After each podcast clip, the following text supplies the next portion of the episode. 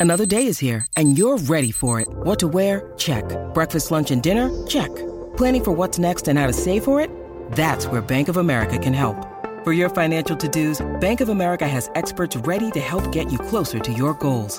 Get started at one of our local financial centers or 24-7 in our mobile banking app. Find a location near you at bankofamerica.com slash talk to us. What would you like the power to do? Mobile banking requires downloading the app and is only available for select devices. Message and data rates may apply. Bank of America and a member FDIC.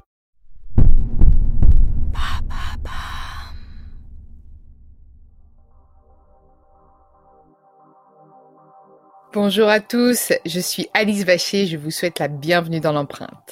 Nous allons essayer de comprendre ensemble comment les marques d'aujourd'hui s'engagent tout non pour notre planète. Chaque semaine, je reçois donc des start des PDG de grands groupes ou encore des directeurs de la RSE qui m'expliquent comment leur entreprise s'engage au quotidien pour porter une révolution de l'impact sur notre planète. Bonne écoute.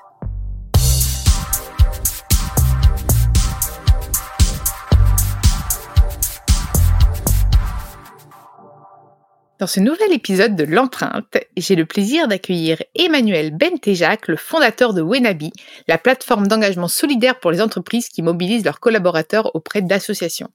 Coucou Emmanuel, je suis ravie de t'accueillir dans l'empreinte. Bonjour Alice, euh, moi aussi je suis ravi d'être là. On est à distance hein, encore, on enregistre maintenant euh, les épisodes à distance pour euh, limiter les déplacements, hein, même si nous sommes déconfinés. Nous faisons attention. D'ailleurs, tu es, tu es toujours confiné toi ou tu es au bureau là? Euh, je suis toujours confiné. Euh, nous, on a décidé de reprendre. Alors, enfin, chaque jour, euh, on réévalue un petit peu la situation, mais on a décidé de reprendre début juin sur la base du volontariat pour voir ceux qui ont envie de revenir au bureau parce qu'ils n'ont pas des super conditions pour travailler de chez eux, et ceux qui veulent rester en home office pourront le faire. Et d'ailleurs, toi, le télétravail, du coup, t'en penses quoi? T'avais déjà expérimenté ou c'est tout nouveau pour toi? Euh, moi, je suis pas un grand fan du télétravail, mais à titre perso, je comprends que des personnes aiment bien, mais moi, c'est vrai que j'ai besoin d'aller au bureau. Donc ça va, tu arrives à garder un lien social quand même avec tes équipes, je pense.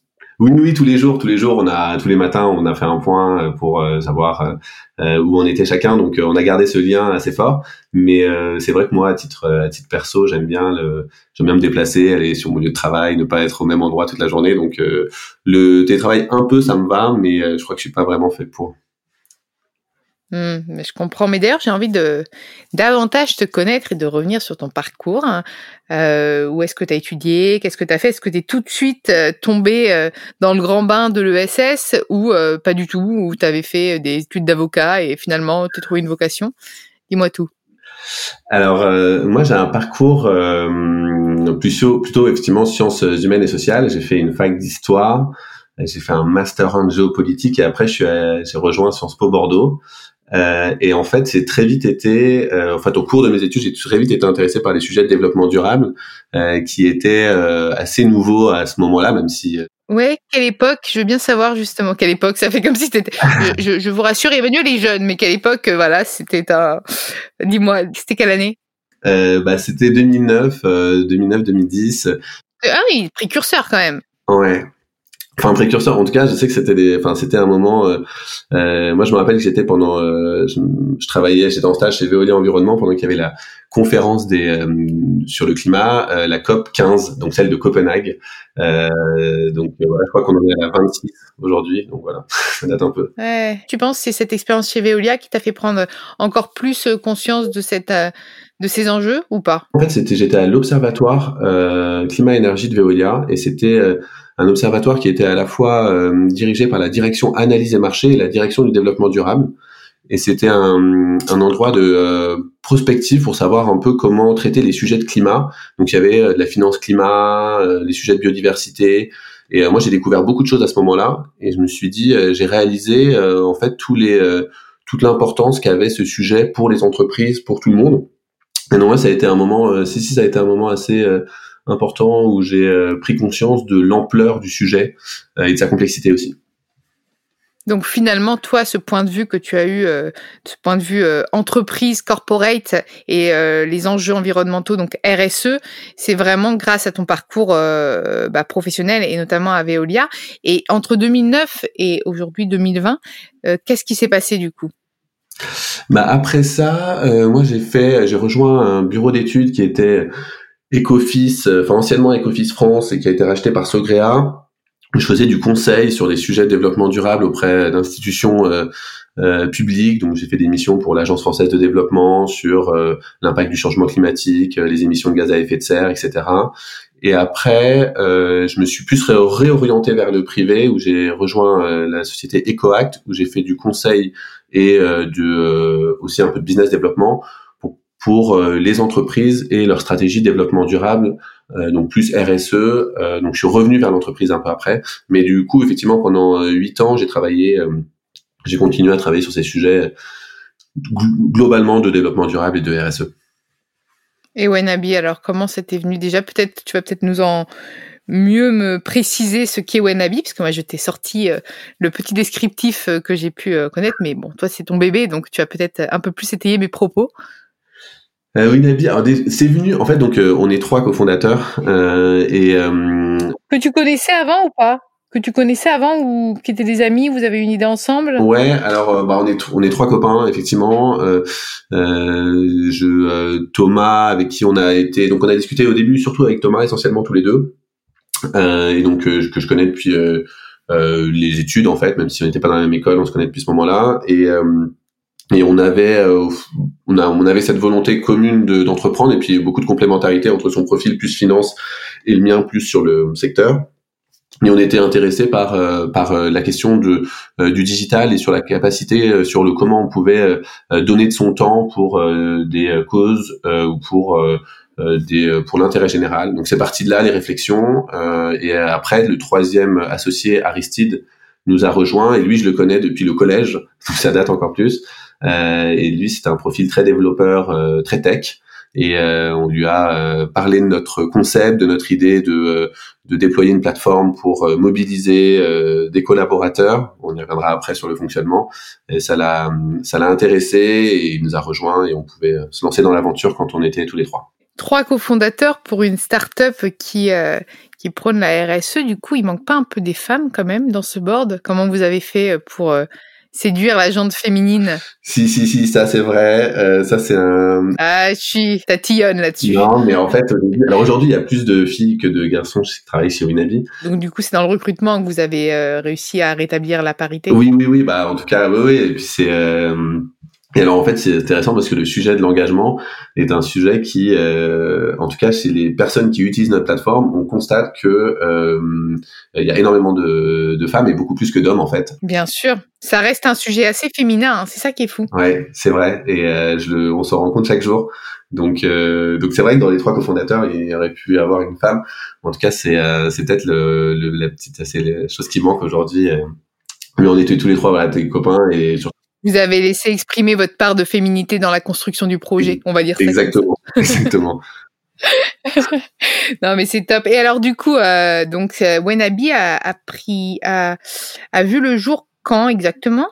Tu, tu as la date ou pas Tu te rappelles? Oui, en fait, c'est euh, bon. Au début, on a discuté, on a avancé un peu sur le projet alors qu'on était encore en train de travailler, euh, mais euh, on s'est vraiment lancé début 2017. Euh, et Aristide nous a rejoint en mai 2017. Donc, euh, mais euh, voilà, premier trimestre 2017, c'est là où on s'est lancé. Donc, ça fait voilà maintenant trois ans que que Winabi existe. Et, et, comment comment est-ce que tu as vu une accélération des demandes des entreprises, des besoins ou de la mise en relation? Parce que 2017, oui, c'est déjà le, début du, on va dire, de cet engouement. Enfin, engouement, c'est presque une nécessité plus qu'un engouement. est-ce que tu as, toi, tu l'as vu vraiment dans le développement de vos projets? Bah oui, en fait, c'est vrai que euh, alors quand on se lance, on part, vraiment d'une feuille blanche euh, en 2017 en disant voilà, nous ce qu'on aimerait, c'est rapprocher euh, les associations qui ont des besoins et les entreprises qui sont prêtes à s'engager, à mobiliser leurs collaborateurs. On était convaincus qu'on pouvait plus faire de la RSE aujourd'hui sans les collaborateurs, qu'il fallait que ça soit un projet participatif pour l'entreprise, qu'il fallait les impliquer, que c'était une demande des euh, nouvelles générations, mais aussi euh, des anciennes générations qui ont envie de s'engager. Donc, on disait, on avait vraiment l'impression que tout était euh, là, mais on était inquiet sur le fait que est-ce que ce, cette proposition allait intéresser les entreprises? Donc, notre sujet numéro un au lancement, c'est est-ce qu'il y a réellement un marché? Et deux ans, enfin trois ans après, on est vraiment, en fait, on a vu une vraie, une vraie progression, notamment depuis un an et demi, où, où on a des demandes entrantes, on a beaucoup dans toutes les entreprises cherchent à se, à mobiliser leurs collaborateurs. Il y a un vrai, une vraie tendance forte euh, sur ces sujets-là. Et euh, l'évolution euh, sur ces trois dernières années, on la trouve assez, euh, assez impressionnante en fait. Et là, on parle d'un point de vue des, des demandes d'entreprise, mais est-ce que tu as vu aussi un essor, une augmentation de, de, des organisations et puis de la diversité des propositions en matière de, de RSE oui, alors il y a euh, à la fois, euh, alors il y a au sein des entreprises le fait que aujourd'hui il y a des programmes euh, portés par les entreprises de plus en plus innovants, différents, poussés, qui cherchent vraiment à avoir de l'impact important. Donc il y a à la fois ça du côté des entreprises, et puis il y a de plus en plus d'entrepreneurs aussi qui montent des projets, qui sont des projets à impact. Et, et ça c'est vraiment top, on le voit assez régulièrement. Je me j'ai l'impression aujourd'hui, on est beaucoup dans l'univers un peu des startups, donc on voit encore beaucoup de startups qui n'ont pas pris ce virage de l'impact, mais il y en a quand même de plus en plus Hmm. Et c'est super. C'est presque maintenant dans l'ADN de toute startup naissante. Tu as, tu as aussi cette impression-là, le fait d'intégrer une dimension RSE, euh, responsabilité au moins environnementale ou sociétale euh, euh, dans chaque startup. Tu as, est-ce que toi aussi tu as ce sentiment? Ouais, en fait, je le, je le vois effectivement euh, sur. je pense que c'est vrai, c'est de, de plus en plus.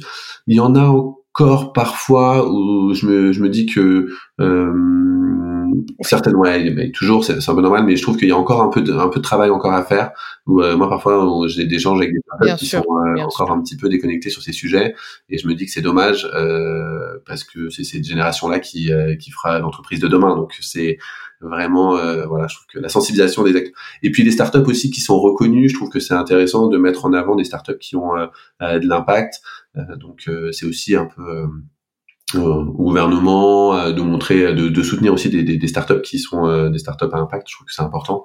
Euh, mais oui, il y a une tendance de fond importante, je crois. Est-ce que la crise sanitaire actuelle a impacté euh, votre business ou, pas ou pas vraiment? Ou est-ce qu'elle l'a euh, fait évoluer, changer? Est-ce que vous êtes un peu dans l'incertitude? Ou est-ce qu'au contraire, vous voyez qu'il y a davantage de demandes des entreprises? Là, c'est pas toi que je vous vois. Hein. Je t'inquiète pas, je n'ai pas switché du tutoiement au vouvoiement. J'englobe euh, les trois, toute l'équipe. Oui, oui, je l'avais pris comme ça. Ouais, bah, en fait, nous, on a eu un pic d'activité assez assez fort pendant. En fait, ce qui s'est passé, c'est assez intéressant, c'est que quand euh, il y a eu euh, le confinement, le début de la crise, nous, euh, on a eu nos clients. Donc, chez nos clients, on a des programmes ouverts d'engagement. Donc, les collaborateurs peuvent s'inscrire, participer à des missions, aller sur le terrain, etc. Et donc, les premiers jours, quasiment tous ont été fermés, où on nous a dit non, mais il faut arrêter, etc. On va pas demander aux collaborateurs de s'engager alors qu'ils ont plus le droit de venir au travail. Euh, donc ça, ça a été le premier moment, mais en fait, ça a duré que euh, vraiment que quelques jours. Et très vite, il y a eu cette demande euh, de la part des collaborateurs de comment je peux m'impliquer aussi, et donc du coup de proposer des missions à distance. Donc nous, on a eu beaucoup de missions à distance. On a relayé aussi la plateforme du gouvernement Je veux aider pour pouvoir pour pouvoir mobiliser les collaborateurs et des, des chercher des volontaires sur le terrain. Euh, beaucoup de besoins d'association aussi. Euh, on a permis de faire des dons. Donc en fait, il y a eu pendant cette phase-là euh, un élan de solidarité assez assez fort. Ouais, c'était l'élan de solidarité qu'on a vu, oui, tout à fait. tu, tu penses aussi que c'était un besoin de retrouver du sens? Un besoin de retrouver du sens dans, ce, dans cette période de confinement, de se justement de se mobiliser sur une cause pour, pour éviter de se sentir un peu en marge avec l'isolement? Est-ce que tu as, cette impression-là, ce sentiment-là dans des collaborateurs? Oui, je crois. Je crois que beaucoup ont vu euh, enfin, c'est aussi le moment. Euh, bah, aussi un moment de, où on se pose pour réfléchir. En fait, j'ai, moi, j'ai eu l'impression euh, que ce confinement, quand euh, il mettait juste un, un, moment, un pause dans notre dans notre vie où chacun se retrouvait dans sa situation en disant, ben voilà, c'est c'est maintenant que je voilà où, j'en suis. Et, euh, et pour certains qui avaient peut-être un peu plus de temps, c'était le moment de se dire en fait comment je peux aider, qu'est-ce que je peux faire pour mettre mettre mes talents ou mon temps à contribution. Et quand on voit, euh, euh, voilà, tous les euh, toutes les personnes qui sont impliquées pendant cette crise pour que pour que notre système de santé continue à fonctionner, pour que bah voilà que on continue à pouvoir aller acheter ce dont on a besoin pour manger, etc. je pense que ça a eu un impact fort sur sur les personnes qui voulaient s'engager. Et toi justement, Euh, ce confinement, est-ce qu'il t'a permis de te poser aussi davantage de questions, de restructurer un peu tout ça, ou, ou finalement non, de continuer d'avancer? Mais alors en fait, euh, j'aurais aimé dire que ce confinement m'a permis de me poser, de prendre le temps et du recul, et en fait, pas tant que ça, parce que du coup, on a effectivement euh, non mais c'est vrai, j'entends beaucoup de gens dire ça, euh, mais en fait moi ça n'a pas été le cas parce que on a, on a vraiment. Ah tu fais de la cuisine et du sport. je fais de la cuisine et du sport. Alors, je, je, fais de la cuisine, ce qui ne effectivement ne m'arrivait pas avant, ça c'est déjà le premier point. Euh, J'ai pris le temps de le faire, mais euh, non mais en fait c'est vrai qu'on a été pas mal de sollicité pour le pour euh, le pour Winabi et du coup j'ai eu l'impression d'être de répondre beaucoup aux demandes etc pour pouvoir pour pouvoir euh, faire en sorte que bah, y ait de l'engagement et que ça fonctionne tout de suite, parce qu'on avait euh, envie que les gens puissent se mobiliser euh, le jour même ou le lendemain. Enfin, voilà pour profiter de cet élan de solidarité donc beaucoup de beaucoup de beaucoup d'actions et un peu moins de temps pour prendre du recul même si effectivement c'est un autre mode de vie et on c'est vrai que c'est avec des avantages non négligeables et toi en tant que que qu'individu. Comment est-ce que tu t'engages au quotidien? Est-ce que tu es l'écolo militant ou l'écolo plutôt euh, soft? Le flex écolo L'écolo flex. Non, mais celui qui justement encourage plutôt que blâmer ou voilà, est-ce que par exemple tu tu tu as décidé d'être vegan, euh, tu as décidé de limiter tes transports? Bon, là tu es confiné, enfin encore pseudo confiné donc j'imagine que oui euh, sur les transports, mais voilà. Pas trop de transport et euh, j'ai été confiné avec des végétariens donc du coup pour le coup la consommation de viande a aussi beaucoup diminué, euh, ce qui n'était pas mon cas avant, mais je reconnais quand même que euh, sur fait c'est déjà c'est pas très difficile. Je suis pas un grand mangeur de viande, mais là pour le coup euh, j'en ai beaucoup moins que d'habitude, euh, voire pas. Et c'était, euh, mais c'était pas un engagement pris volontairement. Non, moi je, je, suis plutôt dans la catégorie de ceux qui encouragent. effectivement, je trouve que on chacun peut avoir euh, ses formes d'engagement. J'essaye, et c'est vraiment en plus, enfin, c'est aussi la façon dont on a conçu même Winabi, en fait, c'est de dire, euh, on peut tous faire quelque chose, essayons de le faire. Euh, ça peut être un engagement dans l'associatif, mais ça peut être aussi un engagement à titre personnel. Et si on contribuait globalement, et euh, pour l'environnement, je crois qu'il faut qu'on fasse, enfin, je pense qu'il faut absolument qu'on fasse déjà tous un peu plus. Mais, euh, mais voilà, je suis plutôt dans l'encouragement, porter des initiatives qui sont positives et qui donnent envie aux personnes de euh, d'avoir des, des, comportements un peu plus vertueux. Donc, euh, je suis plutôt dans cette dynamique-là. Et en termes euh, d'engagement plus associatif, moi, j'ai été pendant très longtemps, en fait, depuis assez longtemps dans le monde associatif. Donc, là, ces dernières années, ça se ça se traduit par un engagement auprès de, de jeunes handicapés dans, avec qui je, je, je travaille, enfin avec qui je fais du, du football, donc je suis coach auprès d'eux. Euh, ah oui. Ouais, ça c'est mon euh, le, le, dimanche après-midi, c'est quelque chose que j'aime bien faire et qui existe depuis 3-4 ans maintenant. Et que t'as pas pu, t'as pas pu là, tu as dû le mettre en stand-by, ça j'imagine avec le confinement. Ouais, et même maintenant, non? Ouais, Vu que c'est des personnes fragiles, non? Plus, plus fragiles, elles sont considérées plus à risque. Ouais, ouais, on a décidé que euh, ça reprendrait pas avant le mois d'octobre euh, au mieux. Ah. Donc euh, c'est vrai que ça fait euh, ça, un, va être une coupure importante. Euh, donc, euh, ouais, ça, c'est une activité qu'on a complètement arrêté. J'imagine. Et que, quels sont les prochains projets de Wenabi? Est-ce que vous avez une volonté de, de vous internationaliser de, Peut-être c'est déjà le cas. Hein, de, euh, je sais pas, de, vous, avez, vous voulez développer de nouveaux projets euh, Ou continuer? Juste simplement pérenniser cette offre, euh, agrandir votre réseau et d'entreprises et euh, d'organisations et de porteurs de projets en fait, euh, il y a un peu les deux. Donc, en, en gros, nous, notre, euh, on a, en fait, on travaille avec euh, tout type d'entreprises. On a des entreprises, des, des, petites startups et des grands groupes comme La Poste, 200 000 collaborateurs. et donc, en fait, on a un vivier de collaborateurs qu'on peut mobiliser qui est énorme entre le qu'on appelle nous les, les, les, collaborateurs potentiels, donc tous ceux qui sont dans les entreprises qui sont nos clients et à qui on pourrait qu'on pourrait mobiliser pour des actions de solidarité. Donc notre enjeu, nous, c'est de se dire, euh, on a ce chiffre gigantesque. Hein, franchement, on est presque un peu plus d'un million de collaborateurs qui sont dans cette cible. Euh, comment on est, euh, comment on en mobilise le maximum? Donc ça, c'est un peu notre tâche quotidienne. Euh, S'il y en a de nouveaux qui veulent arriver en plus, tant mieux. Mais en tout cas, déjà, on a un gros travail là-dessus. Et puis, oui, l'international, c'est clairement un sujet pour nous, parce que en fait, on est déjà dans une trentaine de pays via les filiales de nos entreprises partenaires. On a aussi euh, récemment euh, euh, bah, un petit appel d'offres avec, enfin un appel d'offres pas petit d'ailleurs, qui était important pour nous, avec une entreprise internationale. Donc c'était la première fois qu'on était complètement euh, euh choisi, enfin choisi 100% à l'étranger. donc donc oui, on déploie notre plateforme. donc elle est déjà traduite dans une quinzaine de langues. Il y a des actions qui ont lieu un peu partout dans des pays. donc c'est ça donne de vraies idées pour la suite. Et est-ce que tu vois un essor de la concurrence ou tu, considères plutôt cette concurrence comme, euh, comme des maillons à la chaîne, euh, à la vaste chaîne euh, de, de la promotion et de la valorisation de la RSE En fait, est-ce que pour toi, il n'y a pas de concurrence dans ce domaine-là? Non. C'est souvent un sujet, hein, parce que les justement les acteurs se disent solidaires, des green tech, etc. Sauf que parfois il y a des porteurs de mêmes projets. Est-ce que finalement plus vous serez nombreux à évangéliser les mêmes les mêmes pratiques et mieux ce sera, ou en fait tu les considères quand même tout de même comme de la concurrence? Euh, Je pense qu'il y a les il y a alors déjà nous sur notre secteur vraiment de enfin des plateformes qui engagent les collaborateurs, qui mettent en relation les associations et les entreprises. Euh, là je dirais que euh, il y a euh, de un peu plus de concurrence, mais pour moi c'est effectivement un super signe. Ça veut dire que il commence à y avoir euh, de plus en hmm. plus d'intérêt, donc euh, une vraie mobilisation autour de ces sujets-là de toute façon. Oui, tout à fait. Puis il y a de la place pour tout le monde en fait finalement. Oui, je crois. Après c'est vrai que c'est intéressant qu'il y ait une vraie communication et des échanges entre les acteurs, parce que ce qu'il faut pas, euh, je pense que ce qu'il faut éviter, c'est de brouiller parfois les pistes pour les entreprises, mm. pour les associations. En fait, parfois, il y a beaucoup d'acteurs qui vont travailler sur des sujets à peu près euh, comparables. Et, euh, et, je pense que c'est intéressant d'échanger au moment de, où des projets se montent pour savoir voilà ce qui existe déjà euh, euh et pour éventuellement se rassembler, s'associer parfois. Je trouve que euh, c'est l'idée, c'est que ça soit le plus efficace, c'est une idée. Mais en tout cas, je pense que il y aura encore beaucoup de choses qui vont apparaître dans les prochains mois et années, j'en suis sûr complètement d'accord euh, que vous soyez plutôt unique, euh, que vous tapez euh, dans les pattes, surtout sur ces sujets-là où la dynamique et, et l'envie, c'est d'encourager les entreprises à s'améliorer et, à faire mieux.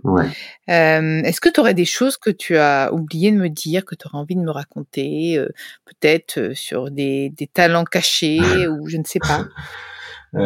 Comme on part à ta découverte à toi aussi dans l'empreinte, le but c'est aussi que qu'on connaisse mieux qui tu es? Peut-être pas moi, mais sur la façon dont on travaille nous euh, chez Winavis, je trouve que c'est intéressant euh, parce que moi je euh, mm. Tout à fait. Ouais, on est on a vraiment une, une méthode de, de en fait on, moi je suis très reconnaissant, attaché aux collaborateurs qui ont rejoint notre aventure dès le début quand on était un peu au, en train de poser des idées comme ça et je trouve que en fait, on est trois cofondateurs, mais euh, aujourd'hui, on est 15 et je trouve que les, vraiment, c'est important. Les 15 collaborateurs participent vraiment à la stratégie, même à la définition de la stratégie de l'entreprise. Souvent, on me demande, euh, voilà, quelle est la vision, ce qu'on veut faire. Nous, évidemment, on en a une et qu'on insuffle, mais je trouve que c'est euh, hyper intéressant d'avoir les avis de, de, tous les collaborateurs.